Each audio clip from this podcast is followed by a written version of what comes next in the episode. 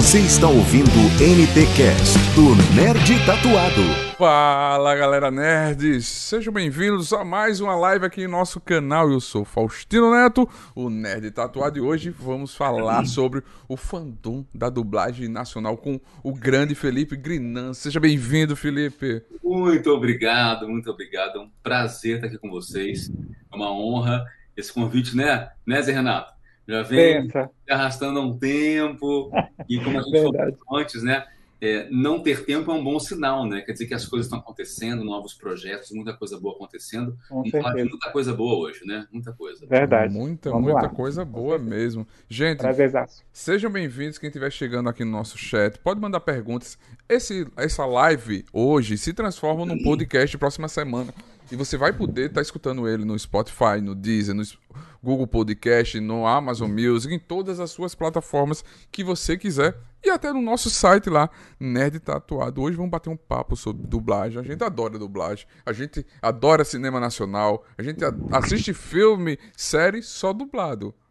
Com certeza. Vamos a favor. Valorizar. Vamos valorizar os nossos artistas. Felipe, você Diga. imaginava quando iniciou a carreira na dublagem que você faria, que você teria tantos fãs e quando percebeu que não é só a voz era famosa, mas você também estava se tornando uma pessoa conhecida? Tem uma história engraçada que é o seguinte: tem um dublador de muitos anos atrás, o dublo tem 27 anos, chamado Newton Valério, já está falecido, dublava uhum. muitas pessoas famosas e tal. E aí um dia lá no pátio da Herbert Richards, que já nem existe mais, eu usava uma argola aqui né, nessa orelha de brinco. E aí eu estava sentado no pátio e ele falou comigo assim: Ô garoto, vem cá. É, você está preparado para todos os galãs que você vai dublar? é isso, eu fazendo papéis pequenos, né? Que história é essa? Uhum. Eu conheço, eu trabalho nisso há décadas. Eu olho para você, eu vejo, você vai dublar um monte de galã. Eu falei, Newton, não, não, você tá louco, isso não vai acontecer. Quer apostar comigo? Eu falei, o quê? Se você começar a dublar um galã, você vai parar de usar esses brincos que você usa. Eu acho que isso não é para galã, não. Galã não tem que usar brinco, não. Aí eu falei, ô Newton, tá bom, eu aposto com você. Cara, não deu outra, né? Elas foram uhum. aparecendo um atrás do outro ele acabou falecendo, não tivemos né, muitas conversas depois que isso começou a acontecer, mas hoje em dia não uso mais brinco, pode ser um sinal. Pode ser um sinal, ó. Pode ser um, um belo do sinal. Olha que bacana. Verdade, é uma boa referência. Eu não tinha ideia que isso ia acontecer, né? Então, é, foi tudo aconteceu naturalmente, foi dando tudo muito certo. E hoje em dia eu acho que a, a carreira foi construída de uma maneira é, legal, assim. Eu sou muito feliz com a maneira como tudo foi se conduzindo. Assim, eu tenho os galãs que eu faço, mas também tem uns vilões, tem uns personagens uh, de desenho com uma voz caricata. Eu acho que tem de tudo assim no meu mapa de personagens, tem de tudo um pouco. Eu acho que essa versatilidade é que é, é, é o legal da história também. Sim, sim. E, e, e todo, todo aprendizado e todo cuidado com a voz, né? Também que Isso. vem. O, o crescimento pessoal e o crescimento profissional também, né? Isso é muito bacana. É verdade. A próxima pergunta aqui, gente, no caso, vocês também podem estar enviando perguntas, a gente vai estar repassando aqui com o maior carinho aqui, no caso, para o Felipe, tá bom? Lembrando né, que na semana que vem, uh, nos próximos dias, essa live se transforma no podcast nas plataformas digitais. Você pode nos encontrar lá, como o Faustino falou. Tem o nosso site, né, nerdtatuado.com.br, você pode conferir todas as notícias lá do mundo geek, nerd. Siga também o Felipe, né, que já é impossível você que está acompanhando não seguir ele, mas se não segue, siga lá na rede social. O Faustino vai colocar também aí no caso o arroba na tela, sempre ele está compartilhando lá os novos projetos, trabalhos que estão saindo. E agora ele falou no, no início, gente, pensa no homem ocupado, e que bom, que bom por isso, porque depois ele vai lançar, vai, vai ele joga lá no, no, Instagram dele tudo que chegou de projeto novo. É filme na Amazon, é série na Netflix, é animação não sei aonde, é nas plataformas digitais, igual o filme novo do Orlando Bloom, que a gente vai, no caso, falar dele também um pouquinho, se, se der tempo, né? E a segunda pergunta que a gente quer fazer aqui para ti, é, Felipe, dentro desse tema nosso hoje, que é o fandom da dublagem nacional, na sua visão, por que o fandom brasileiro da dublagem é tão apaixonado pelo trabalho de vocês? E nos conte um fato inusitado que possa ter acontecido em algum lugar público ou até mesmo num evento que um fã te abordou e foi algo assim curioso desses eventos nerds, né? O brasileiro ele é especial como um todo, assim. Se a gente for olhar, é, o brasileiro é, fez o Orkut acontecer no mundo inteiro, praticamente no uhum. Brasil a quantidade de pessoas que, né, que usavam Orkut. O Instagram do Brasil, acho que é um dos mais usados do mundo. É... Então, assim, o, brasileiro tem essa coisa de, de, de sim, Big Brother, esses programas todos, né? Novela, novela de rádio, sempre teve essa então. cultura no Brasil de seguir coisas, né? Seguir histórias, seguir informações, né? Ver histórias sendo contadas. Eu acho que isso acabou é mais uma coisa que o brasileiro quer seguir também, né? Quer seguir uhum. os jogadores dos projetos. E realmente o carinho com a gente é muito grande. É, as pessoas que mandam mensagem todos os dias, é, a gente não pode atender, né? Pedem para a gente fazer voz de personagens, isso é meio complicado de fazer, mas quando é uma pergunta, quando é uma dúvida, a gente responde e tal. Então, assim, é todo dia um carinho muito grande. Eu boto lá um post de um filme, de uma série, a quantidade de comentários é enorme. Né? Verdade. Que viram, que, que, elogiaram, que fazem perguntas, que estão interessadas em saber né, sobre a série, sobre o ator, sobre o dublador. Eles querem se inteirar de tudo. Assim. Eu acho. É... E sempre, no meu caso, assim, eu não tenho o que reclamar. Sempre foi tudo muito respeitoso. Eu não tenho é histórias é, de, de, perseguição, histórias tensas, eu tive que bloquear a pessoa. Eu não tenho eu sei que volta e meia alguém vai contar alguma coisa dessa, isso acaba acontecendo mesmo, mas no meu caso, acho que eu tive, tive tenho sorte em relação a isso. De história interessante, é... tem uma, essa já contei numa entrevista. É, eu fui fazer uma endoscopia no hospital. É, ao invés de fazer numa clínica, eu fiz no hospital. Então, no hospital, você precisa é, é, chegar no dia anterior, fazer a alimentação correta, você dorme lá, te acordam tipo quatro e meia da manhã, para você tomar o, a, a, anestesia e ir lá fazer a, a, a endoscopia. Então tá, dormi no hospital, treino normal, tudo certo, acordei, botei aquela, aquele aventalzinho de hospital, né, com a bundinha de fora para trás, mas eu estava sentado na cadeira, fui numa cadeira de rodas, sendo levado lá para o lugar, pro lugar do, do exame. Quando eu sentei na cadeira de rodas, a mocinha que foi me empurrando, ela foi indo, é, eu estava com muito sono, não percebi nada, mas eu sei que chegou uma hora que a gente pegou um corredor mais longo e ela começou a diminuir a velocidade com que ela empurrava a cadeira de rodas. Eu falei, ah, será que ela está parando? Vai parar por algum motivo? Aí ela se aproximou de mim e falou assim: quando eu vi aqui no prontuário que eu ia levar o Felipe Grinan, eu comecei a rir porque falei, ah, que, que louco, né? Alguém tem o nome do meu dublador favorito, né? Olha que barato, eu vou levar um paciente que tem o nome do meu dublador favorito e agora você sentou aqui, é você mesmo. Eu não estou acreditando, eu amo você, eu amo seu trabalho. E eu assim, quatro e meia da manhã, com aquela roupinha de hospital, na cadeira de rodas, eu assim, ela, eu não posso dar muito, não posso deixar eles perceberem, mas eu quero gritar, eu quero gritar. Eu falei, oh, vá, pode ir devagar, pode ir conversando comigo, mas eu realmente não grite, não perca seu emprego por minha causa. Ela foi levando até lá, ela falou assim, eu tentei fazer esse caminho ser o mais devagar possível para poder te aproveitar bastante. Tomara que na volta eu te leve para o quarto de volta, mas aí na volta já não foi ela. Eu até quando eu fiquei, né, ah, já pode ir embora, tá liberado, aí eu olhei no corredor para ver se era ela que ia me pegar, mas não era ela. Entendeu? Eu nunca esqueci dessa moça. Se por acaso um dia você assistir essa entrevista, eu não sei o seu nome, um beijo para você. Foi muito carinhoso da sua parte. Que bacana, que bacana. Que história, que história incrível, né? Então... Nossa, isso é genial, maravilhosa. Ó, a, o pessoal tá chegando aqui, a Harissa, o, o, perfil Strange Biel, né? No caso, tem um comentário aqui da Harissa, que a gente vai chegar, Harissa, na hora que a gente chegar na parte que eu até comentei em off com ele, do Juan Pablo Gamboa, a Harissa é super fã também de novela mexicana, a gente vai repassar o seu comentário e a pergunta com o maior carinho, viu, Harissa? Uhum. Continua segura aí na, na live. Uhum. Faustino, pode fazer a próxima. É, de que forma o ícone personagem Royce do clássico da sitcom Friends veio parar na sua mão? Então, é, é engraçado porque o que acontece? É, Friends foi dublado uma parte a, na época, né? Lá atrás, na Herbert Richards, mas não se sabe por que dublaram apenas as temporadas 1, 2, 3 e 10. Não dublaram a 4, 5, 6, 7, 8 e 9. Dublaram 4, não dublaram 6. Uhum. E aí passou o tempo, não tinha dublagem, e aí a Warner agora, agora não, né? De uns anos para cá, resolveu que tinha que ter tudo dublado. E aí, essa até, até aí eu sei. Por que que decidiu-se que não ia seguir aqueles dubladores e porque ia para São Paulo, essa informação a gente não tem mesmo, assim. É, Especula-se várias coisas, várias histórias, mas não tem nenhum nada que a gente possa dizer é por isso. Não tem nada a ver com contrato, com nada. Simplesmente um dia, aí em São Paulo, fizeram um teste.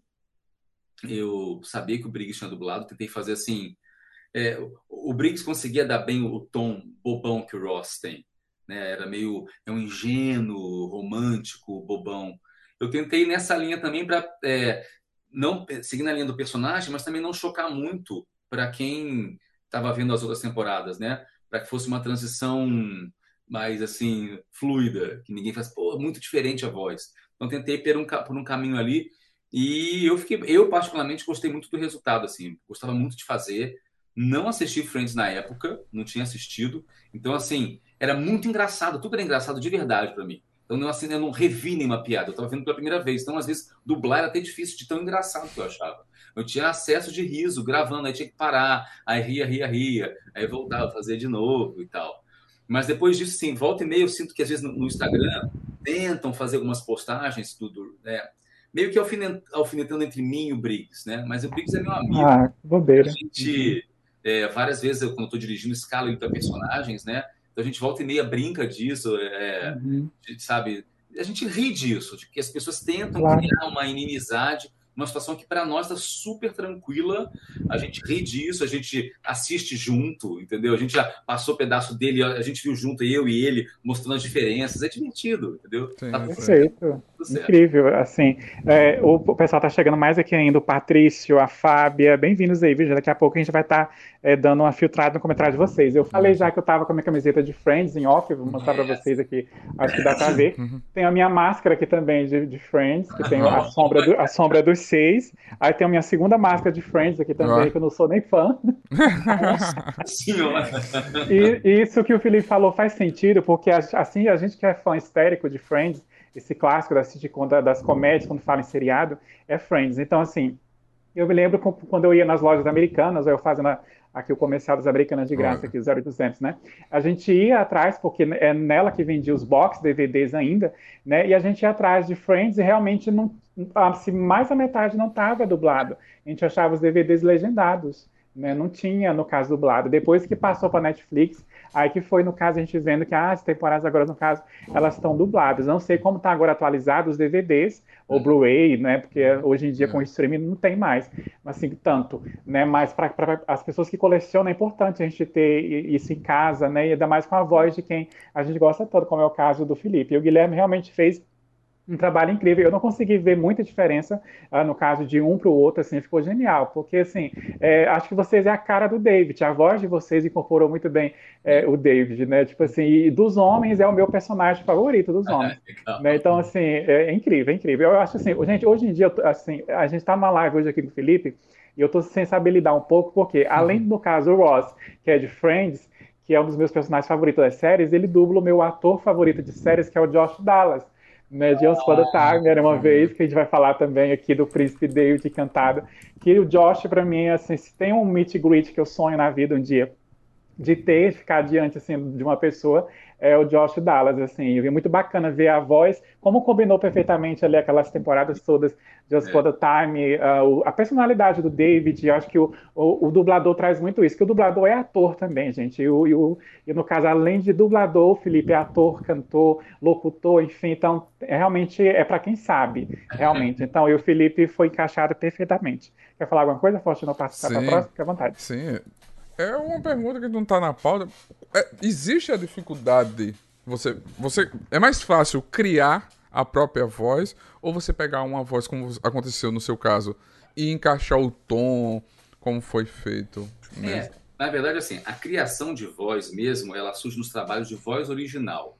Como hoje em dia cada vez mais temos animações no Brasil, então a gente tem elencos de voz original, como o Irmão do Jorel e várias animações brasileiras. Então, nesse, nesse caso, a gente entende, ah, o personagem é um, pô, vou chutar, é o dono de uma mercearia e ele é casado e ele já tá meio triste porque morreu o filhinho dele, sei lá. Vão vindo informações e você cria uma voz, você cria mesmo, né, do zero. Ninguém vai fazer igual, é você tá, não tem lugar nenhum para você se apoiar. é da sua cabeça com o diretor, vão te conduzindo para chegar, ah, a voz está legal, mas está triste demais. Tenta fazer ele um pouquinho mais alegre e tal, não tão triste, mas chegando lá no resultado. Na dublagem, então, assim, é uma dificuldade porque você sai do zero. Então é difícil nesse sentido. A dublagem também tem sua dificuldade porque você precisa se aproximar de uma voz que já está pronta. Então, que não tem muito espaço para você inventar o que você quer. Às vezes, um desenho animado tem um pouco de espaço, sim. Mas não dá para, por exemplo, o personagem tem uma vozinha fininha você inventar de fazer uma voz grossa. Tem uma certa liberdade dentro daquele leque que o personagem oferece. Então, cada um para fazer bem feito, sempre vai ter uma dificuldade. Sim. Porque assim, né? Para fazer de qualquer jeito tudo é fácil. Agora, para fazer bem feito mesmo, um vai ser difícil por um caminho, vai ser difícil por outro caminho. Mas o resultado é sempre bom também. Sim, sim. É bacana, bacana. Perfeito. O Patrício está falando, dando boa noite aqui, falando que admira muito o trabalho do, do Felipe, que ama demais a, a voz dele, o Patrício. E o Tiago está falando assim: boa noite, vim ouvir este mestre querido, adoro as histórias do Grinan. O Tiago Marques está falando. Tiago! Quer fazer... Ah, Tiago uhum. querido. Legal. O Arthur quer fazer essa, pergu essa, pergunta da Rarissa? A segunda? Sim, Faz aí. Sim. Uh, a segunda, né? A primeira vez é. que liguei a voz do Felipe à pessoa foi com com control de corretor Correcto, Correcto You, Correcto You em 2002. Alguma lembrança da dublagem desse anime? Eu gostava muito dele. Sim, era uma. É, sempre teve mais animes dublados em São Paulo. Sempre teve muito mais.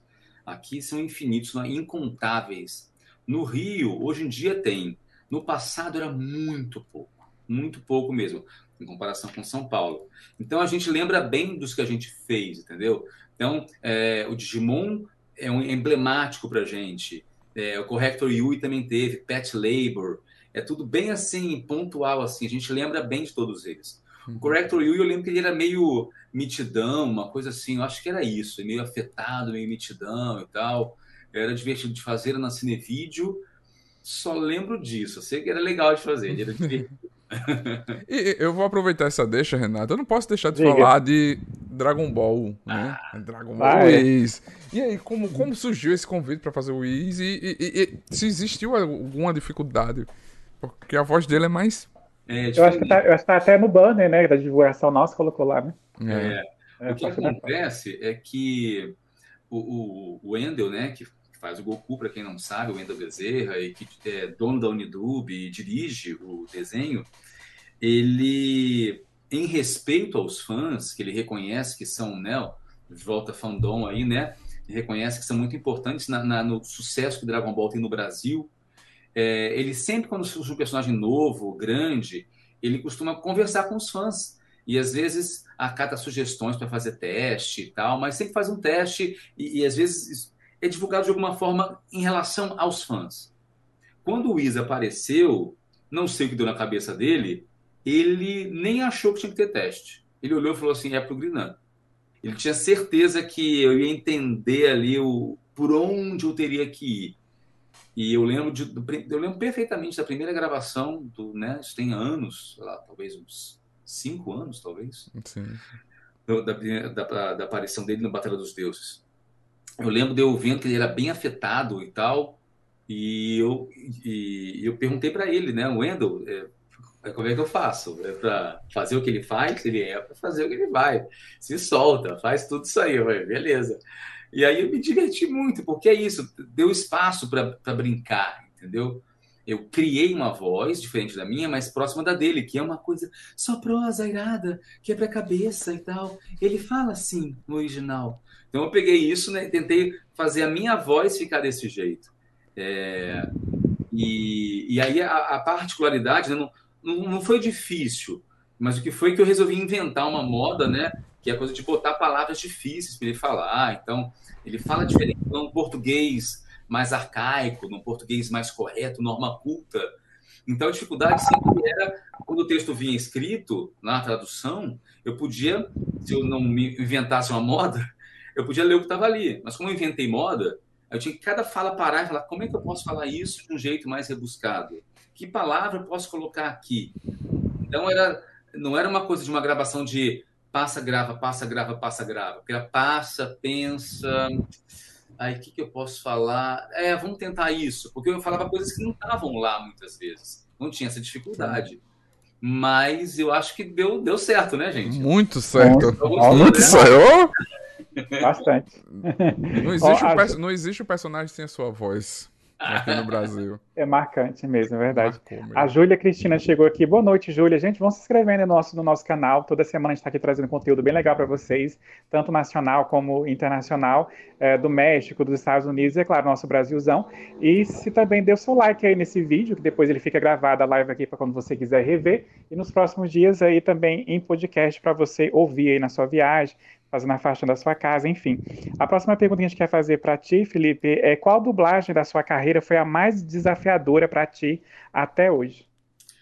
É, essas perguntas sempre, o que mais gosta, o que mais odiou, o mais desafiador, é sempre meio complicada, né, gente? Porque, graças a Deus, são quase três décadas, então tem, tem muita história aí. É... Geralmente, quando perguntam isso, eu acabo sempre ficando em torno da mesma história. Então, perdão se alguém já ouviu essa história em alguma outra entrevista, mas é que perguntam a mais, eu acho que tantas vezes eu contei, ela acabou se tornando a mais mesmo. Em um filme chamado Ameaça Terrorista, uh, o ator, eu esqueci o nome dele agora, não lembro o nome dele, e é a história de um cara que bota uma bomba, três bombas nucleares nos Estados Unidos, e aí ele é torturado para poder contar onde estão as bombas. E o ator lá teve uma entrega muito grande de verdade, assim. Então, lá no filme, cortam os dedos dele, arrancam os dentes dele, é, degolam a esposa dele na frente dele, dão um eletrochoque nele. No final do filme, já vou dar spoiler mesmo, porque já tem 10 anos esse filme, quem não viu ainda, pelo amor de Deus, é, vão matar na frente dele os dois filhinhos deles de 7, 8 anos. Então, na, no, no, meu viver, no meu ver ali do filme, o ator realmente parecia que estava vivendo aquelas cenas ali, sabe? Com uma entrega muito grande, uma dor real, um desespero, uns gritos lancinantes. E eu não achei é, honroso não fazer como ele faz. Eu precisava fazer o que ele fez lá, dar o mesmo gás, a mesma garra que ele. Só que, qual é o diferencial? Um filme é feito em, sei lá, dois meses. Ele vai, grita, grita, fica rouco, volta para casa, descansa no hotel, e aí passa um tempo, passa uma semana, volta. E eu fiz todo o filme, ia ser em uma tarde.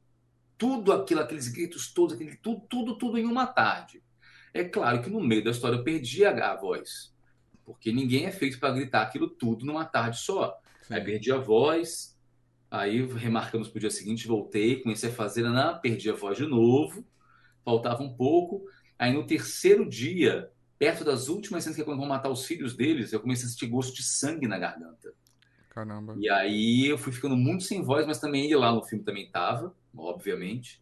E aí meio que se encaixou, e aí eu é, perdi alguns trabalhos, porque, né, fiz, me, me entreguei demais, mas não me arrependo, porque hoje em dia, quando eu assisto, quem quiser ver um, um trabalho de dublagem de entrega real, assim, assistam esse filme, porque tá lá, tá tudo lá, entendeu? É. Eu São... acho que eu fiz a minha parte. O filme é com Samuel Jackson e, e o... É, é, o Sin, é, o nome dele? Michael é Sin, Michael Sen.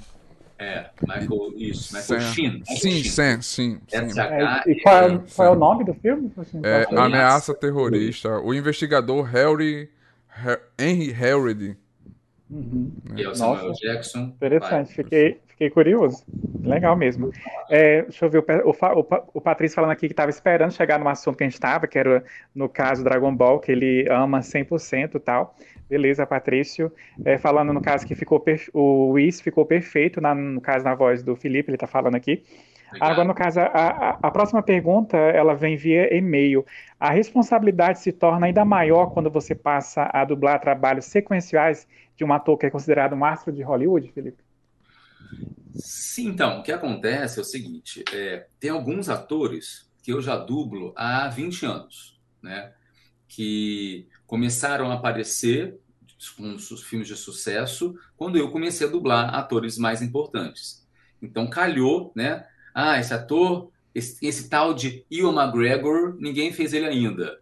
Ah, o Felipe Grinan combina. Aí, tá? Esse tal de Jude Law, ninguém fez ainda. Ah, combina com ele. Ah, esse tal de Adrian Brody, o Jake Gyllenhaal. E aí foram me associando a alguns atores. E o que acontece? É, naquele momento da minha carreira e da carreira deles, eu combinava com eles.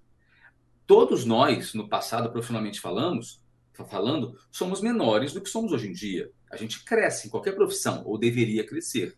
Né? Eu ali era um ator que era capaz de fazer algumas coisas, é, outras seriam difíceis. Aqueles atores ainda estavam em papéis mais simples, eles tinham uma atuação mais simples. E eles lá querem ganhar o Oscar. Eles querem ser cada vez melhores lá. Então, a cada filme, eles estão melhorando, melhorando, melhorando, em busca de um, de um Oscar, de um Globo de Ouro. Eles estão melhorando. O Felipe, aqui, por sua vez, se não for melhorando também, vai chegar um momento que aquele cara está num nível que eu não dou conta dele. E aí vão passar para um ator, um dublador que esteja mais bem capacitado, entendeu? É, já aconteceu casos, não, claro que eu não vou citar, mas de dublador, de, de atores que de repente assim, putz, nossa, olha como ele está nesse filme, não dá mais para o fulano fazer. Aí passar para mim, entendeu? É, cliente vai falar, ó, manda para o cliente teste, ó, esse aqui é o que está acostumado a fazer, ó, como é que tá? Vou mandar esse teste para você ver. Aí o cliente fala, é, realmente, em vista desse teste, vou ficar com, com o Felipe. E assim, graças a Deus, eu não sei de caso contrário, em que abriram mão de mim para passar para outra pessoa, entendeu? Mas isso acontece, eu preciso, eu, Felipe, estar dando conta. O, esse ano fez 20 anos que eu dublei Mulan Rouge. Eu dublei o McGregor pela primeira vez, e esse ano ele fez a série Halston, né? Que aí 20 anos depois, ele 20 anos depois, eu 20 anos depois, eu dublei ele nessa série. Ele ganhou vários prêmios com essa série de atuação. É... Acho até ganhou é, Emmy, o Globo de Ouro, eu não vou lembrar agora, mas ganhou prêmios. E assim, eu tenho recebido muitos elogios pelo meu trabalho nesse ator. Ele foi de uma entrega absurda e eu podia não estar dando conta dele mais e parece que funcionou. Então é isso, assim, a dificuldade de você fazer alguém com o passar dos anos é que você precisa realmente estar no nível daquela pessoa, para você acompanhar ela de igual para igual. Perfeito, Sim, com perfeito. certeza. Assinamos embaixo. O perfil Entreter-se chegou aqui, no caso, no nosso chat, falando que a live está ótima. Boa noite. Vai, no caso, curtindo aí, comentando, viu, gente? Manda pergunta também. Pode passar para a próxima, Faustinho. Isso. É... O que, é diferenci... o que diferencia desenhos animados de série, filmes na dublagem, games, seria agilidade ou alteração de... na voz? Então vamos lá. Desenhos, filmes e seriados são basicamente feitos da mesma forma. É... Você pode ter num filme é, uma atuação mais caricata, você pode ter um desenho, uma atuação mais naturalista. Então, é, o processo é o mesmo. A dificuldade é a mesma. Assim, o que vai ser mais difícil é se o personagem for mais difícil em qualquer uma dessas é, possibilidades, né? Série, animação e filme. Eu vou separar aqui o game, tá? Então, nisso aqui, o formato é o mesmo de sempre. A gente vai, assiste a cena, é, vê como ele fez, vê onde ele botou a mão, vê como ele fez com a testa, balançou a cabeça, levou um susto. A gente vê o que está acontecendo ali e aí assiste uma ou duas vezes e aí faz o que você viu. O game é que é diferente disso. No game você não vê nada. Pode ter uma cena ou outra, mas é tipo cinco minutos, dois minutos, um minuto de uma, uma coisa específica. Mas, de modo geral, no game, 98% dos casos no game, você vê uma onda sonora e você fala junto daquela onda sonora. Então, você Talvez o diretor tenha uma foto do, do personagem, ó, quando estiver pronto, ele vai ter essa cara aqui. Talvez, mas na maioria das vezes a gente não vê nem a cara do personagem. A gente não sabe, ele vai descrever, ó, ele é grandão, ele é forte, ele tem uma voz grossa, ele é o vilão, ele é um mocinho revoltado. Vai te explicar. E ele sabe a história, vai te conduzir, mas você não vê nada. Você não vê, você só ouve uma voz. I hate you! Aí você vai Aí a onda sonora faz assim: I hate you. Aí você dubla: Eu odeio você. Você cria uma onda que pareça com aquela onda. Então, assim, é bem diferente. É, esse tesão que algumas pessoas têm de, ah, estou lá vendo o ator, e aí eu, eu me inspiro nele e faço como ele faz. Quem gosta só disso não vai ter prazer em fazer o game. O barato do game é, é muito ágil. Vê, grava, vê, grava, vê. Você, você nem saia. É muito frenético. Eu que tenho uma, uma mente muito acelerada, gosto de fazer muita coisa. Então, para mim é legal, porque vamos lá, é game. Você não para, não para, não para. Uma, duas, três horas, entendeu? Você só para você. Gente, vamos parar um pouquinho para poder ir no banheiro tomar uma água, porque se deixar vai, infinito, entendeu? Então, assim, é um, é um outro barato, entendeu? Essas são as diferenças básicas. Ah, bacana, bacana. Show de bola. Ah, o Thiago Marques está falando aqui, que sensacional ouvir sobre essa evolução na dublagem. Eu cheguei a ver umas cenas de ameaça terrorista, está sensacional. Ainda fico bobo de perceber coisas que eu assisti que o Felipe quem fez. Verdade, é, é, incrível mesmo ver, ouvir, assistir, enfim. Não. não pode fazer a próxima porque a oito é minha. Sim, certo. Gratidão, Thiago. Não, isso, isso que o Thiago falou é incrível porque assim, é tão bom você estar tá assistindo o filme, você dizer, eita, eu lembro dessa voz, isso é o Felipe esse dublador eu conheço, cara, é muito gratificante. Eu, como adorador de cinema, eu fico ah. encantado de estar tá bacana. Agora, vou te, vou te é, é, complementar. Isso é muito legal, mas legal também é quando você sabe que o Felipe dublou uh, o Orlando Bloom no filme novo. Não Sim. é o caso que eu vou falar, mas vamos supor. Aí eu já sei que é o Felipe. Aí você vai ver, nossa, mas não parece o Felipe. Nossa, que diferente. É legal também Sim. quando a gente não é percebido, né? É óbvio que pro, pro ego da gente, ser reconhecido é maravilhoso. Ah, aplausos. Mas também não... Ah, você viu aquele filme tal? Eu fiz o fulano. Você? Não parece nada com você. Que aí é quando o dublador real, realmente embarca naquele ator e, e tira... É, não é cartas à manga. Ele busca coisas que ele nunca fez. Aquele ator, personagem, despertam nele é, novas possibilidades de inflexão e tal. As duas coisas são legais também. Essa também é legal. Não é verdade. Falando em Orlando Bloom, vai lá, Faustino. Pronto, deixa eu pegar aqui a pauta. Tanta tela que às vezes eu, eu tiro a, tela, a pauta da tela. É né? a 7. É 7. Compartilhe conosco a experiência de voltar, o Orlando Bloom. É, o Orlando Bloom, né? O Piratas do Caribe, não sei que. Vocês vão descobrir quanto, que ano que foi mas são muitos anos. E de lá para cá foram aí uns, sei lá, uns 20 filmes, né? Só que o que acontece? Quando eu vim morar em São Paulo, é, aconteceu de alguns filmes serem dublados no Rio, e aí eu não fiz. É, hoje em dia, com o remoto, isso, né, dublagem remota, tem acontecido de eu dublar, voltar a dublar atores que eu dublava no passado no Rio, já estou dublando de novo. O Orlando Bloom foi, foi aqui em São Paulo, é um caso à parte. A direção foi da Flora Paulita, lá na Vox Mundi. E é, é sempre prazeroso porque eu vejo, né, no caso dele, eu vejo ele melhorando como ator. Ele sempre foi um bom ator, mas eu vejo ele cada vez mais, sabe, com outros tipos de papéis, papéis de todo tipo, na verdade, né? E a sensação vendo ele, né, quando eu acabo de gravar e vejo algum pedaço ali no estúdio mesmo, ou depois eu vejo em casa, é prazerosa a sensação porque parece realmente que ele está falando em português, assim. Eu realmente acho que minha voz combina com a dele. E não é falsa modéstia, porque não é um elogio isso, né? Combinar não quer dizer que falei que fica bom, falei que combina, quer dizer, né? Não falei que eu dublei direito, bem, falei que a voz combina, entendeu? Eu acho que a voz combina. Então é muito prazeroso fazer sempre. Então eu fiquei muito feliz de, pelo convite de poder fazer ele de novo. Show de bola. Ah, no caso, tem aqui uma pergunta do Tiago. Como funciona, Felipe, as gravações de Audiodram? No caso, Sofia do Spotify. Vai ter mais temporadas? Quero, ele está falando. Sofia foi direção da, Mabel César, foi muito legal de ter feito. É, é um pouco diferente, né? Porque nesse caso parece um pouco com a criação de voz original, que a gente falou da, das animações, né? Porque você pega o texto, você não tem nenhuma referência, ninguém fez aquele personagem, então o diretor idealiza na cabeça dele como é que é aquele personagem, ele vai convidar o dublador que ele acha que a voz tem a ver, não é a voz parece com o ator tal, é, não, é a dele mesmo, né? Então, ali foi, foi legal o processo, porque isso era um personagem muito legal, é, não vou contar o desfecho, mas é inesperado o desfecho dele ali na primeira temporada, e tem tudo para acontecer uma segunda, deixa tudo no ar para acontecer uma segunda. Uhum. Agora vamos tocar num ponto importante. Se a gente estivesse gravando ou se a gente fosse gravar, eu não ia poder falar, porque hoje em dia a gente assina vários contratos de confidencialidade. Quem fez a pergunta? O Tiago.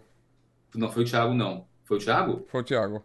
A Sofia? Sim. Foi ele mesmo, foi. Ah, então, uhum. Tiago, se é o Tiago, ele sabe. Tiago, para de. de você não, pode, não posso falar, entendeu? Eu não posso falar. Então, assim, se tem, tem tudo para ter outra, mas se tem outra, não posso falar. Sim. Uhum. A da Harissa aí, Faustino. Sim. Lembrando que o Felipe também fez Yu-Gi-Oh! Hakusho. Eu tô aqui com a camisa, mostrar aqui. Sim, sim. Aqui, Yu-Gi-Oh! Hakusho, né? Aí, Harissa. E, mas o nome do personagem eu não lembro. Foi o Sakayo. Saka, Sakio. Ah, Sakio. Isso, é. Como foi participar da melhor dublagem de anime de todos os tempos? Então vamos lá. Eu dublei o Yu Hakusho provavelmente no ano 2000. Acho que foi a época que foi lançado por ali. É, era muito assim. Foi antes de 2000, acho. É, foi muito começo da minha carreira. Gente, eu não lembro nem. Eu só sei que eu dublei porque vocês me mandam vídeos dizendo lá eu ouço a minha voz. Eu vejo lá, ele fumando, sempre fumando um cigarro, eu vejo lá. Porque assim, eu não lembro de nada. Tem muita coisa. Digimon. Digimon foi em 1998, se não me engano. Então, são quase 25 anos. Olha. Eu não lembro. Eu não lembro de nada. Nada, nada, nada. Usurpadora eu só lembro, por exemplo, porque volta e meia passa, né? Então não tem como. A gente tá vendo, passa até no Netflix. Teve Netflix, não foi? Usurpadora? Ela vai estrear, no caso, na Globoplay e tá no ar a nova versão no, no SBT, é. mas a clássica é a clássica, né? É, a clássica é a clássica. que mais? que mais? Vamos lá, então. Eu vou passar para o meu momento aqui, gente, que esse momento é meu, tá? uh, eu, eu, falei, Faustino, não faça essa aqui, essa é minha. Uh, vamos lá, Felipe, que aprendizados o David, que é o nosso príncipe cantado de Us the Time, a série Era Uma Vez, trouxe para ti como ser humano? O que, que você pode separar para a gente? Você aprendeu nessa sete temporadas da série? Na verdade, seis, né? Teve a participação é. na sétima também. É. é. é o que acontece, vamos lá. Muitos projetos, quando começam, né? a gente não tem ideia de que vai ser um sucesso. A gente vai lá dublar uma série. Então, igual essa série, eu dublei várias que não deram em nada. Essa foi o que foi, todo mundo, todo mundo sabe. Então, quando começou, era só o que, que era para mim. Ah, porque eu dublei o Príncipe da Cinderela na Disney, né?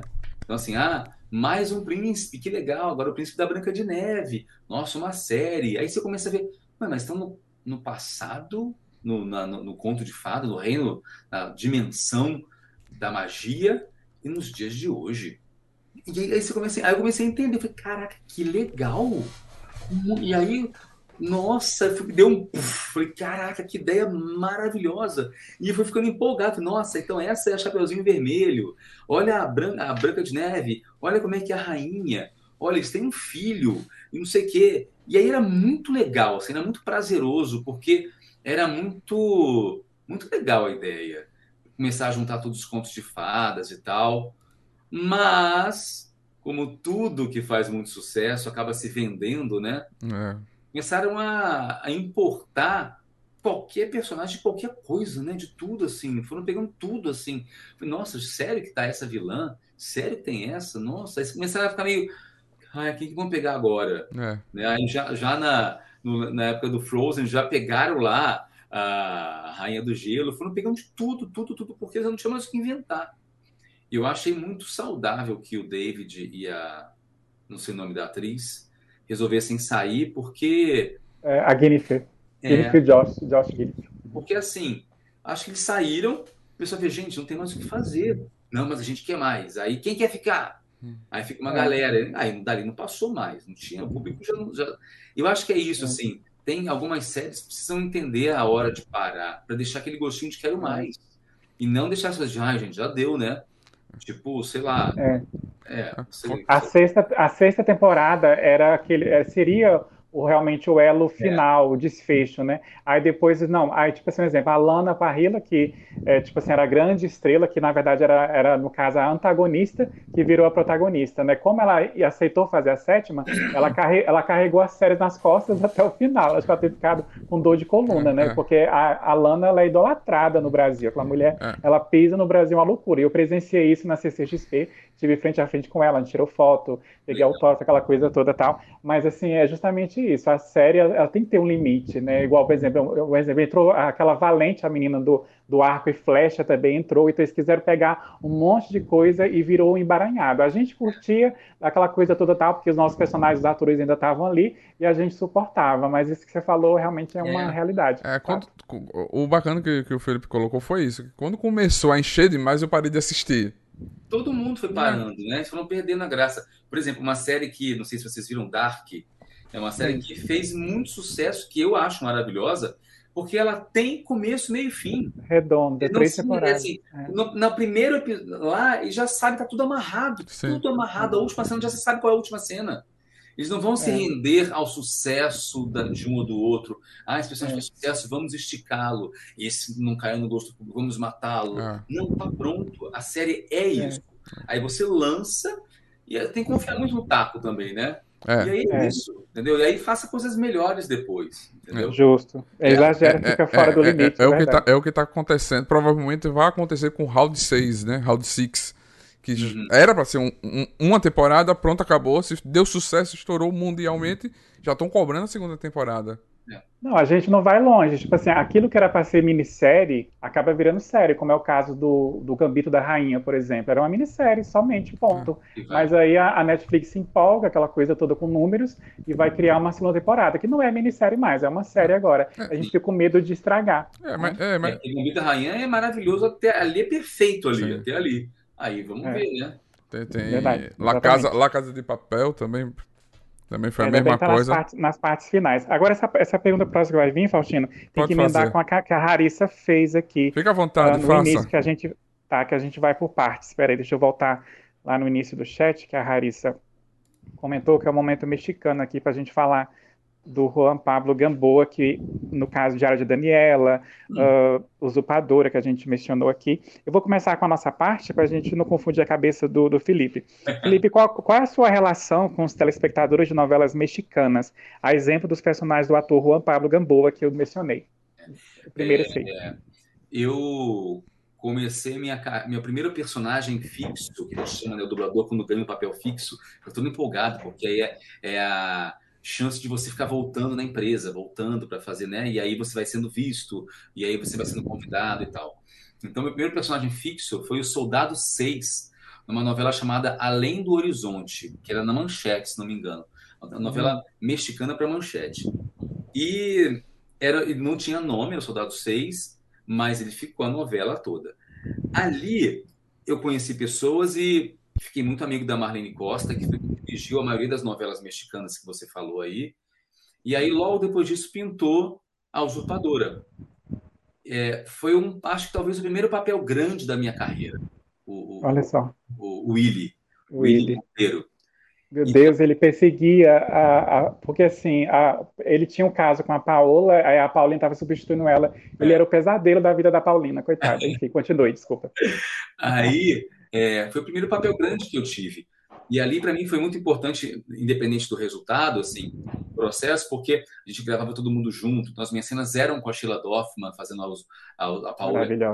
As minhas cenas eram com a Miriam Fischer, que fazia a minha esposa, o Ricardo Schnetzer, que fazia o, o Carlos Daniel, com a, a vovó Piedade, que era a. Eu só lembro da atriz, a Libertar Lamar, que faleceu. A Lopes. Então, assim, eram aulas todo dia. Eu aprendi muito nesse processo. E eu acho que, assim, o ter aprendido com esse me fez, em cada autonovela mexicana, tentar levar esse selo de qualidade. Então, eu sempre tive é, é, muitos elogios pelos meus trabalhos nas novelas mexicanas. Eu acho que o público sempre gostou das combinações. Mas um ator que mais eu fiz realmente foi o Juan Pablo Gamboa. Foram, acho que, cinco ou seis novelas. Né? É uma uhum. de boa. E também acho que é uma voz que combina, assim, com é. dele e tal. E ele não envelhece, né, Felipe? Ele tá do mesmo jeito nas redes sociais. É incrível como o Juan Pablo não envelhece. Até hoje ele tá do mesmo. E olha, e olha que ele é branco, loiro, e, uhum. e, normalmente a gente que é meio assim, branco, a gente envelhece rápido, tá, aquela coisa toda. E ele não, ele tá do mesmo jeito, parece que tá no vinho. Enfim. A Harissa, caso, continuando aqui essa parte, né, pra a Harissa, que é a nossa seguidora fiel aqui das lives, ela, ele, ela fala assim: o Felipe acha difícil dublar novelas mexicanas pelo excesso de drama das tramas. Não, na verdade, o excesso de drama não é um problema, porque a gente se diverte.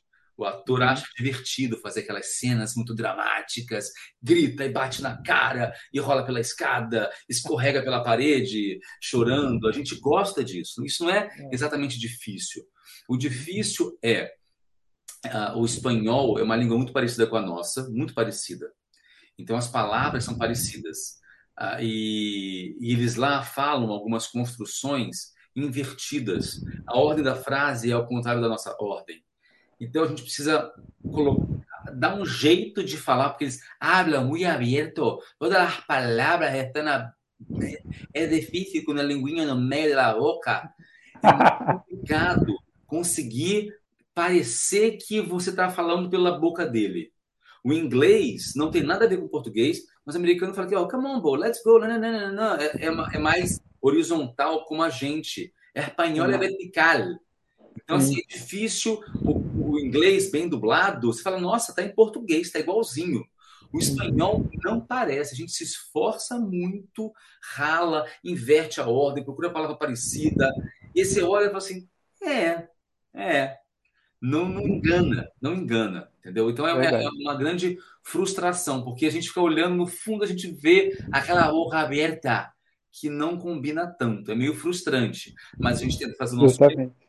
Ah, e faz, com toda certeza. Falando em usurpadora, a gente na semana passada está gravado no canal, daqui uns dias, né, Faustino, também está em podcast. A gente Isso. recebeu aqui a Maria Solares, né, que hoje em dia está, um, no caso, uma mulher já, mas ela fez a Lisette, a filha, é, a filha do Carlos Daniel. A gente recebeu ela aqui diretamente do México na semana passada.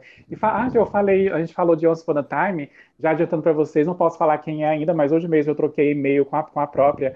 Mas dia 12 de novembro vai dar uma sexta-feira, se eu não me engano, é numa sexta, que é o dia que a Liz, a nossa tradutora de inglês, está com a gente aqui.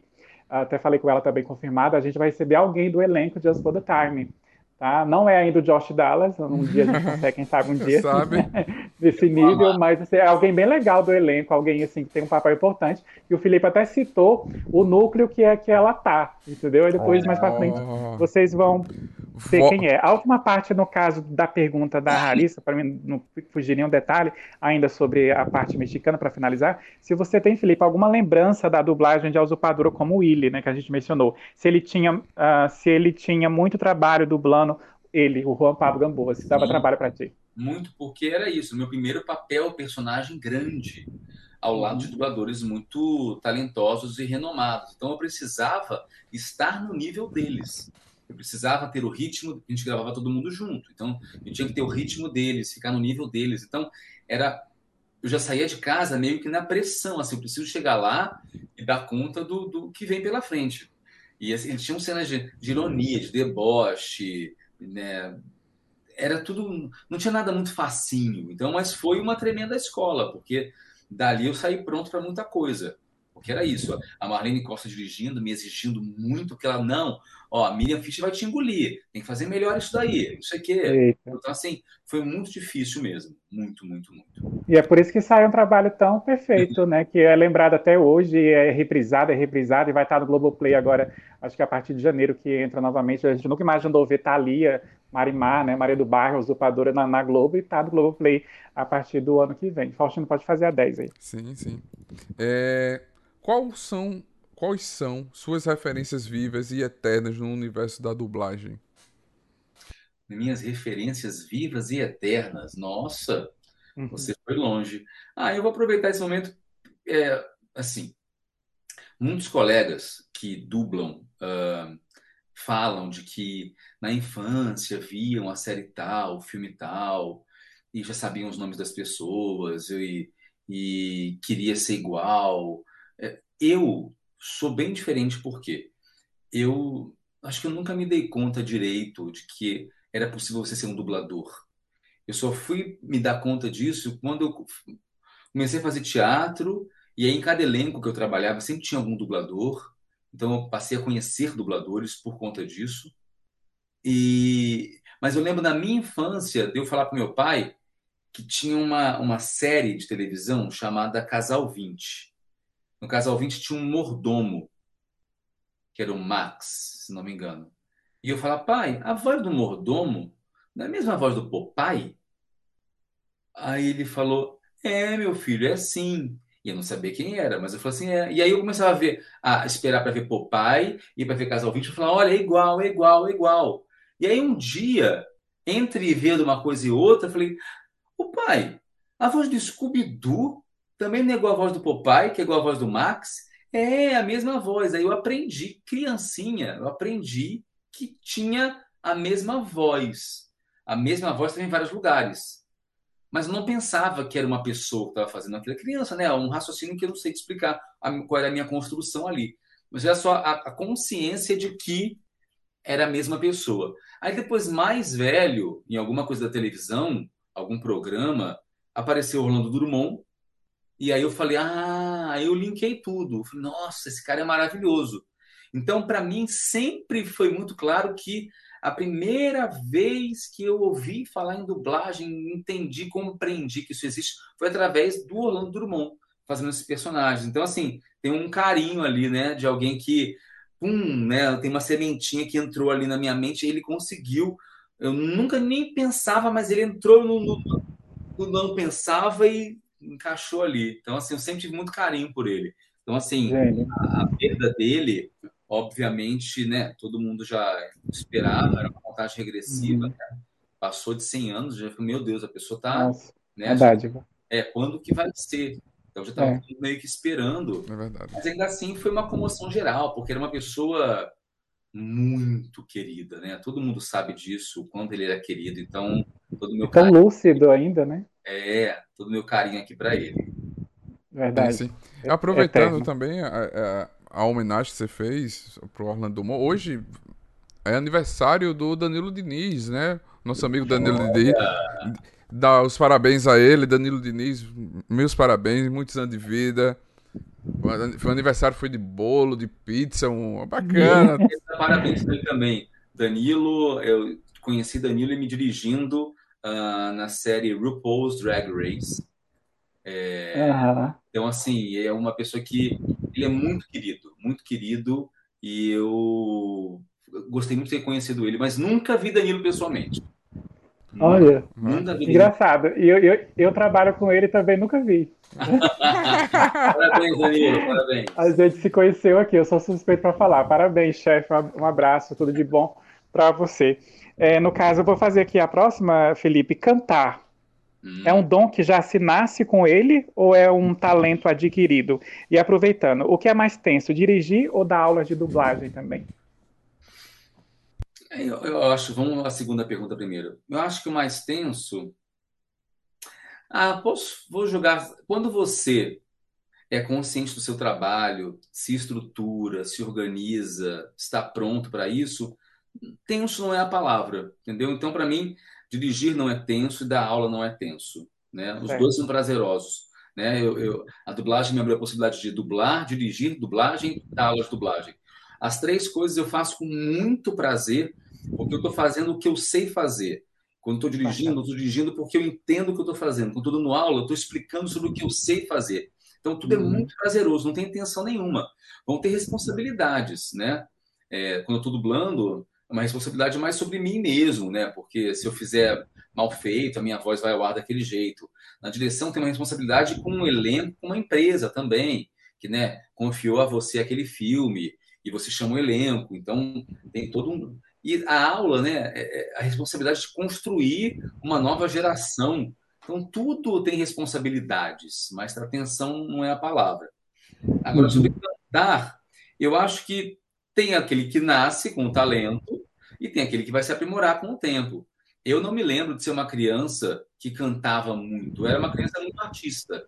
De, eu, eu, eu construía cenas em casa, eu pegava figurino, trilha sonora, cenário, eu montava coisas assim. Mas eu não cantava nisso, eu nunca fui de cantar. Eu comecei a cantar lá pela minha adolescência. É, na adolescência, não. Quando eu comecei a fazer teatro, lá pelos 15, 16 anos. Aí começou a aparecer, aí eu fui vendo que a minha voz era boa, e aí virei backing vocal do Milton Nascimento. Olha. Nossa senhora. Uau. Uau. Caramba. Negócio. trabalhei com ele três anos. E aí a, a, cantar muito em dublagem também, aí cantar em vídeo no YouTube, aí, aí tudo se abriu. Mas eu acho que eu fui aprimorando. Eu fui uhum. estudando, estudando, entendendo, mas eu não era aquela Eu acho que se, eu, se, você me colocasse criança no The Voice Kids, eu não ia fazer bonito.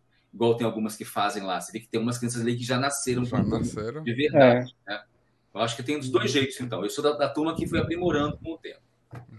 Entendi. Bacana. Beleza, perfeito. Faustina, a 12. Quais os segredos e as técnicas para se manter uma boa postura de voz em um trabalho de locução? Locução. Então, existe às vezes um conceito equivocado de que a locução requer uma dicção perfeita e uma voz muito bonita. Isso sempre foi assim, hoje em dia não é mais. Hoje em dia o público, quando vai comprar um produto, porque viu uma propaganda, um comercial, se o cara vem falando com uma voz assim, a pessoa vai rir e vai, se não for com um contexto de engraçado, vai achar que o produto é ruim. Né? Não cabe mais essa interpretação. Hoje em dia, na, na, na, locução, você pede uma voz natural, a sua voz vai falando do seu jeito. Não emite muito, não. É meio assim. E não precisa falar todos os R's e S's, não. É tudo meio aqui, meio pequenininho. E não sei o quê. Então, assim, é... não que para isso você não tenha que ter saúde. Mas a tal da postura vocal, essa sim mudou. Uhum. Agora, toda voz precisa de saúde, que aí os cuidados são muita água, dormir bem, é, não ficar gritando desnecessariamente. Então, eu, por exemplo, que trabalho o dia inteiro falando, ou eu estou falando com o elenco né, sobre o que eu quero, ou eu estou dublando, e quando estou dublando pode ser gritos, sussurros, voz grave, voz aguda, mas é o dia inteiro com um exercício vocal, não fico calado em nenhum momento do dia. Fala, fala, fala, fala, fala, fala. E aí, quando eu tenho um intervalo de uma gravação, dublando, dirigindo, pego o WhatsApp para responder mensagem. E aí fala, fala, fala, fala. É o dia inteiro falando. Então, assim, o que eu tenho para mim, o Felipe, uma atenção, não é uma tensão, é uma atenção muito grande à minha voz. Eu estou falando com vocês, eu estou percebendo se eu estou desgastando, se está sofrendo, se está doendo. Tudo que eu faço, estou o tempo todo percebendo. Se eu percebo na primeira sílaba que oh, pegou em algum lugar aqui, eu já respiro e tento achar um outro lugar vou fazer um personagem, tá meio, tá meio sofrido nesse lugar aqui. Aí eu vou mudando para um lugar. Se for sofrido, vai ficar rouco e vai ficar, vai ficar sem trabalhar. Então, assim, é um cuidado que eu tenho que ter comigo. Então é isso, eu tô falando com vocês. Né? Final do dia, falei o dia inteiro. Eu tô aqui falando com vocês, tem que ser uma, uma fala clara, a dicção tem que estar tá boa, tem que estar, tá, sabe, tem uma preocupação. Mas estou falando com vocês, uma parte me fala, outra parte está ouvindo o que eu estou falando, sentindo a garganta, porque né, você está cansado, falou o dia inteiro, vê se não, não grita demais. É, é, muito louco a cabeça da gente. É. Mas é mais ou menos isso. O, o, Danilo, que a gente falou aqui, ele, ele contou pra gente que uma parte da manhã ele fica sem falar para guardar a voz. Eu achei bem interessante isso. Tem gente que faz isso mesmo. É, tem gente que faz isso. Eu não consigo. Uhum. por quê? Eu vou contar por quê. Porque eu acordo seis e meia da manhã e vou pra academia. Na academia, todo mundo me conhece e sabe que eu sou dublador, e são professores de 20 e poucos anos, que amam Dragon Ball, que amam não sei o quê, que amam Drake Josh, que amam Homem-Aranha. Então, assim, eu chego lá, é uma festa. Então, sabe, não tem como ficar calado. Chega é. na academia, tem que falar com todo mundo que eu passo, falando, falando, falando, falando. E é muito gostoso. Então, assim, aí eu não vou ficar sem falar. Eu prefiro bater papo com o pessoal de lá, que é Sim, é, é, é como você falou, ter esse cuidado, esse conhecimento. É dessa técnica é conhecer você mesmo, né? Você se cuidar até onde você pode ir, né? Isso é muito interessante. Pessoal, muito bem lembrado, gente. O, o Felipe lembrou aí do, do, do, Drake, Josh, né? Você dublou o Drake e conheceu ele pessoalmente também. Eu fiz esse encontro lá no Instagram. A é, foto, que legal, bacana. É a infância da gente e adolescência de muita gente. A gente, finalzinho da nossa live ah, já. Ah, que pena. Uh, Felipe, a gente sempre tem um momento aqui que se chama sugestão nerd, que a gente pede para os nossos convidados no final da live sugerir, indicar para a gente um filme, um livro e uma série especial para você aí do coração. Tá bom. É, Pode falar. É, um livro, uma série e um filme? Exato. Ah, deixa eu pensar aqui. o livro. É, é, é, que não pode falar palavrão. Peraí. Pode peraí, falar, peraí. fica à vontade. Não, peraí. Você é de casa, tá em casa. Gente, enquanto, né? é. enquanto, ah. enquanto ele tá indo lá. Tá aqui ao contrário, dá para ler. Ah, vai. contrário. Dá de ler, a sutil Dá. arte de ligar, o. Foda-se. Faustino, Faustino gosta de falar. Pronto, é. falou. Dito. Que eu acho que é isso. A gente precisa aprender. É, por que eu estou indicando isso? Cada vez mais a gente precisa se desligar do que o outro pensa, do que o outro acha. Você tem que achar a sua voz, a sua opinião, a sua fala. É, a gente, hoje em dia, as redes sociais já estão é, trazendo consequências para a nossa vida e é só o começo. Né? Isso vai em progressão geométrica, cada vez mais e mais e mais. Você sai com os amigos para comer, chega a comida, você está com fome, mas vai fotografar primeiro. Sim. Vai, vai marcar o amigo, vai marcar o restaurante. É um desespero de mostrar que está comendo, mostrar que está dançando, mostrar que está beijando, mostrar que. Para que, que você mostra? Para aprovação, o tal do biscoito. Né? Você mostra porque você quer que o outro é, avalie a sua, a sua escolha. Quantos likes merece eu comer nesse restaurante? Quantos likes merece eu namorar essa pessoa? Quantos likes merece eu ficar sem camisa no frio? E aí vai. Então, assim, falta um pouco de ligar o FC. Ligar o FC, entendeu? E, e, e entender o que, que você quer realmente falar. O que, que você falaria se não fosse para ninguém te ouvir? O que, que você tem para dizer? sem esperar que o outro confirme e diga, oh, parabéns, entendeu? Então, acho que esse eu indicaria isso. Série, eu vou indicar que eu já acabei de falar, gente. Dark, para mim, é, é uma coisa, é uma obra de arte da história do streaming universal, assim. O, a, a, a, a propriedade com que se tocou em temas, com que se falou de uma coisa todo mundo assumia sim que tinha que assistir com um caderninho do lado, e tinha que assistir mesmo, tinha que fotografar Fato. os organogramas e ficar tentando entender quem era o quê, e a gente fazia isso com adesão, porque era tudo real, no sentido de que é, era sem concessão, os atores eram todos muito bons, era uma série alemã. É, Exato e você ficava vendo, nossa, ela mais velha, igualzinha a ela mesma, não sei o quê. Uhum. Olha ele, ele, ele mais velho e ele velhão, é, é igualzinho. Desse jeito. Nossa, Desse modo. o cara que fez o casting mandou muito bem e tal. Então acho que é uma série que, ah, eu comecei a ver, é difícil. Que pena que é difícil, porque na verdade só é difícil porque essa pessoa está consumindo coisas rasas. Sim. Exato. Ela tem uma dificuldade, mas não é para assustar é para te empolgar e você sair do lugar comum, quadradinho, é. enfim. Você pensar, você ir assistindo e pensar. Ah, porque as pessoas não querem pensar enquanto assistem, né? Querem pensar, que é tudo mastigadinho. É. Então, assim, isso vai gerando pessoas é, preguiçosas mentalmente, emocionalmente, socialmente. Correto. É. Então, uhum. assim, é, eu acho que essa série blow the minds, eu acho que é, é. importante. E foi uma pena. É. Foi uma pena, Felipe, no caso, não ter nenhuma indicação na temporada de premiações quando é. teve pelo menos a última temporada, sabe? Não sei se é, é. porque aquele receio, não, é uma série alemã, tá lá longe. Poxa, mas explodiu no mundo inteiro. E aquele é. menino Lois, que faz o menino jovem, uhum. aquele menino, nossa, ele é incrível. Aquele menino, nossa, a, a, Netflix tem que chamar ele para ser, uhum. no caso, assim, fazer séries, filmes, porque ele é incrível. Aliás, todo o elenco, tanto de jovem como os adultos, são incríveis. E aí eu fiquei devendo o, o filme. Isso. Deixa eu ver aqui. Gente, filme é que é complicado, né? Porque assim, eu lido com isso todos os dias a vida inteira. É... Aquele que você guarda de cabeceira, o DVD que você tem. Você tem algum DVD que você. Tem a. Que é, não dá para ver o armário ali. São ah. prateleiras de coisas que eu dublei para enormes, infinitas. Uou. Eu vou chutar um, um aqui, que está no meu top 10, mas é porque Sim. antes da gente começar a, a, a live, eu aqui zapeando pelo Instagram, eu vi uma notícia e me chamou a atenção. Foi no, no Instagram da Fernanda Baroni, que uhum. tinha copiado no Instagram da Flávia Sadi, sobre Amélie Poulain, que está fazendo acho que 20 anos, se não me engano, esse ano. Então, assim, uhum. O Fabuloso Destino de Amélie Poulain é um filme que eu indico porque o que estava escrito lá é real, porque fala de coisas bonitas, fala uhum, de verdade, fala de ajudar o outro. É, é, um, é um filme lindo que não fez sucesso porque tem um cara com máscara enfiando a faca em ninguém, porque tem um serial killer que você tem que descobrir quem é, porque tem uma sucessão de mortes sanguinolentas. É um filme bonito. É bonito, ponto. Pô, só isso, entendeu? Então, uhum. eu acho que é, ele é até, inclusive, ele é atemporal, de tão bonito que ele é. Então, é só porque é um filme lindo, poético, atemporal, com uma fotografia belíssima, uma atriz carismática e linda. É isso. Fabuloso destino de Emily Polan. Assistam.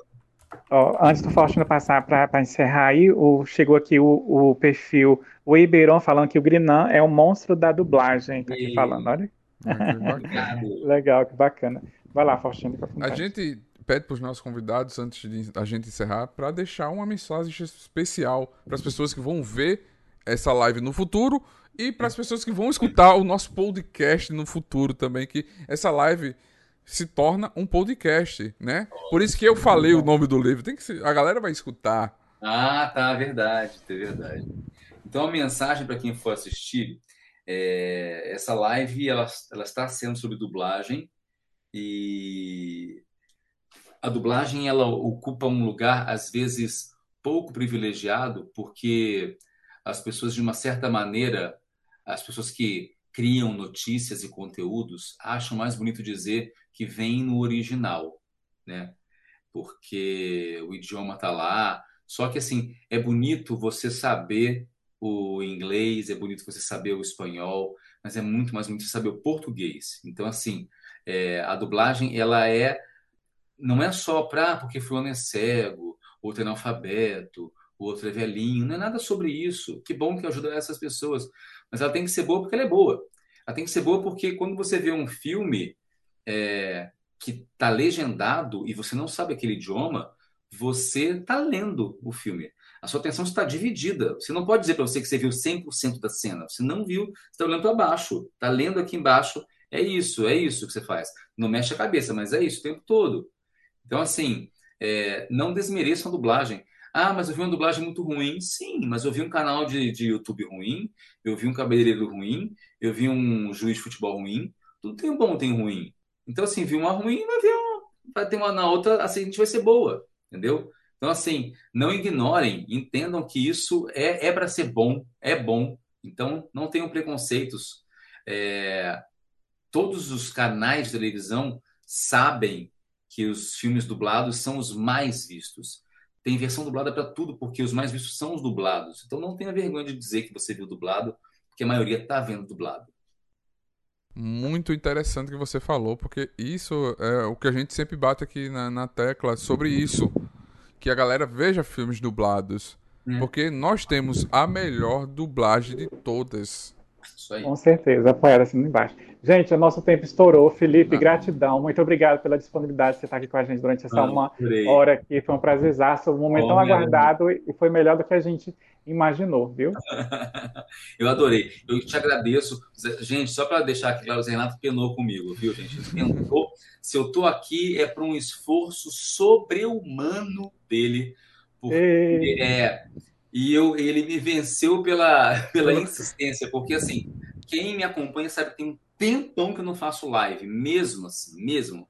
Não tenho feito mais porque não tenho mais tempo. Mas cara, ele insistiu com tanto gentilmente, insistente, não, não foi chato em nenhum momento, foi um insistente é, atencioso, carinhoso, não foi invasivo, mas ele foi persistente. Ele falou: Eu quero, eu quero uma live com ele. Quando?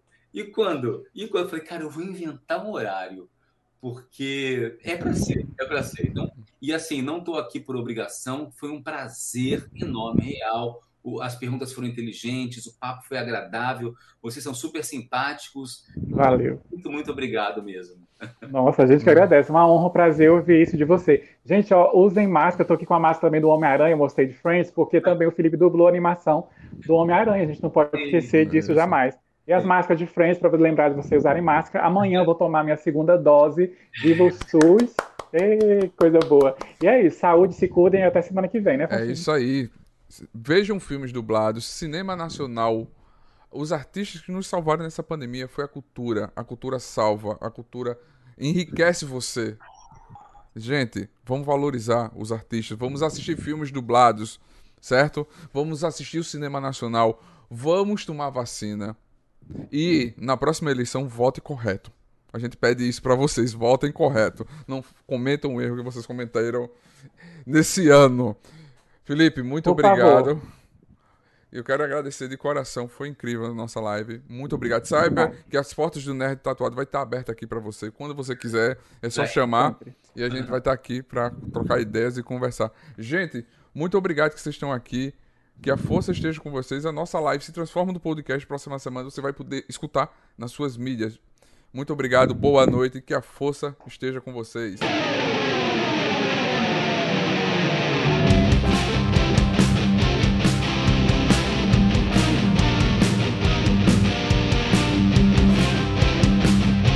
Você acabou de ouvir NTcast, o Nerd Tatuado.